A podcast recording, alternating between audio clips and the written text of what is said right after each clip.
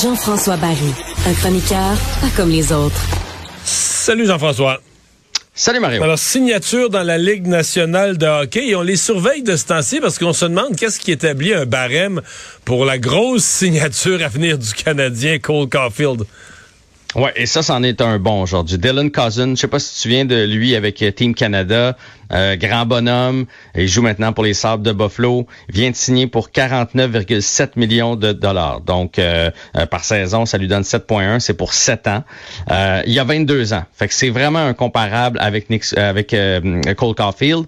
à peu près le même nombre de points, 43 points en 52 matchs. Caulfield en a 36 en 46. Caulfield un peu plus de buts, il est plus marqueur. Cousin...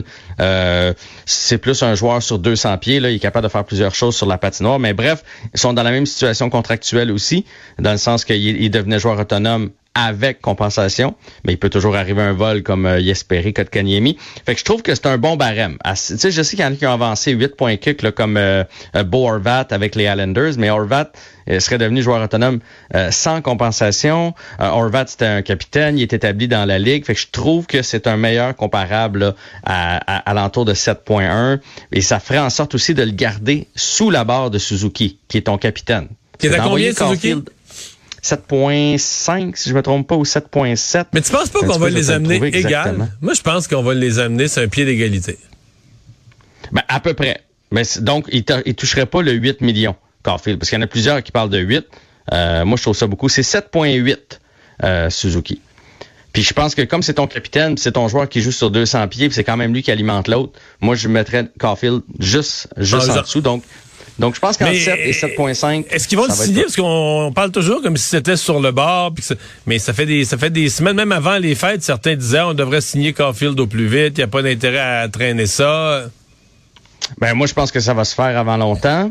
Euh, probablement qu'il y a un un job de bras présentement qui est en train de se faire à son agent qui fait Hey, un marqueur de but comme ça, c'est exceptionnel. Euh, c'est le plus grand vendeur d'étiquettes à Montréal présentement. Tout le monde le veut pour une pub, tout le monde vous le mettez partout. Donc ça, ça se monnaie. De l'autre côté, il y a le Canadien qui fait attention, attention, là. quand même un petit bonhomme de 5 et 7 qui peut arrêter de marquer des buts. Puis le jour où il arrête de marquer des buts, on va se le dire, là, contrairement à Cousin, que tu peux mettre dans d'autres rôles, Caulfield devient totalement inutile. Fait qu'il y a probablement cette, cette game-là qui se joue présentement, puis là, c'est-tu 6 ans, c'est-tu 7 ans, c'est-tu 8 ans, donc c'est, c'est-tu on, avenir, on, on, assure l'avenir de Caulfield ou on fait un contre-pont, bref, c'est tout ça qui est probablement en train de se, discuter, mais je suis convaincu que c'est une question de temps avant qu'on, qu'on annonce la signature pour Cole Caulfield.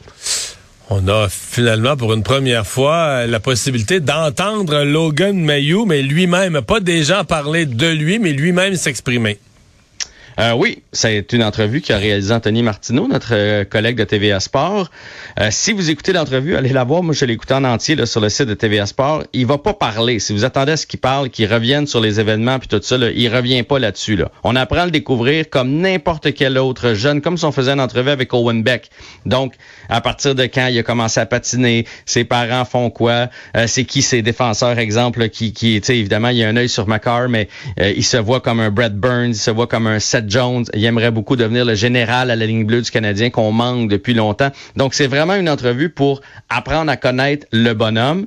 C'est une entrevue parce que c'est drôle, on a parlé, moi, puis euh, Philippe Vincent ce matin. Moi, j'ai l'impression que le Canadien veut le garder, parce qu'on se demande tout le temps, vont-ils le garder ou ils vont l'envoyer dans un plus petit marché à cause de ce qui s'est passé. Moi, je pense que le Canadien est en relation publique avec Logan Mayou depuis depuis déjà un an. Et ça, c'est un, ça en est un exercice, là. Euh, Anthony avait ses feuilles. Il y avait probablement des questions déjà qu'on savait qu'il allait être posées, des questions qu'il n'avait pas le droit de poser. Mais ce qu'on a appris, c'est qu'il est très bon en français. Oui, il parle le français correct, hein? Ben très, très, pour vrai, très, très correct. J'ai vu plusieurs politiciens euh, parler pas mal moins bien que lui. On en a d'ailleurs sorti un extrait, on l'écoute. C'est pas parfait, mais je pratique encore et je veux être capable de parler avec euh, tous les gens dans Montréal, tous les fans et, toutes les personnes là. Euh, mais c'était moi et ma sœur étaient à l'école élémentaire en français et j'ai été là jusqu'à Et là, ça peut continuer longtemps, mais tu sais, pour un gars qui a pas pratiqué depuis longtemps, pour vrai, il est très bon. Euh, donc, il est allé à la petite école en français. Il disait qu'il se demandait bien pourquoi il faisait ça, parce qu'il pensait jamais que ça allait lui servir. son arrière-grand-père était francophone, donc c'est de là qu'il a appris, euh, puis qu'on a tenu dans sa famille à lui apprendre. C'est de là qu'il s'appelle Maillot aussi.